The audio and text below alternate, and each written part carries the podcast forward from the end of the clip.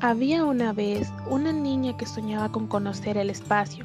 Todas las noches se sumaba a la ventana, miraba las estrellas y se imaginaba siendo una gran astronauta. Le gustaba leer sobre astronomía y dibujar todo lo que aprendía.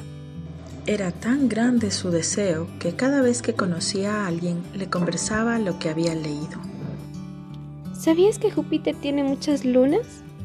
Hay un planeta llamado Jameya, el otro día aprendí que los anillos de Saturno están hechos de gas y de restos de asteroides. Pero la mayoría le desanimaba. No hay astronautas ecuatorianos.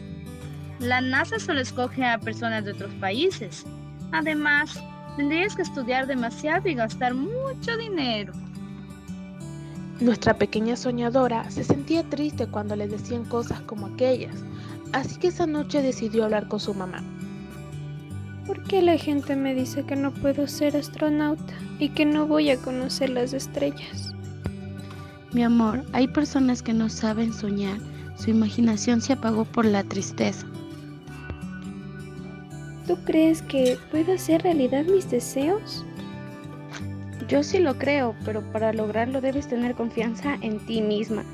¿Cómo puedo hacer eso? Cuando todos me dicen solo cosas negativas.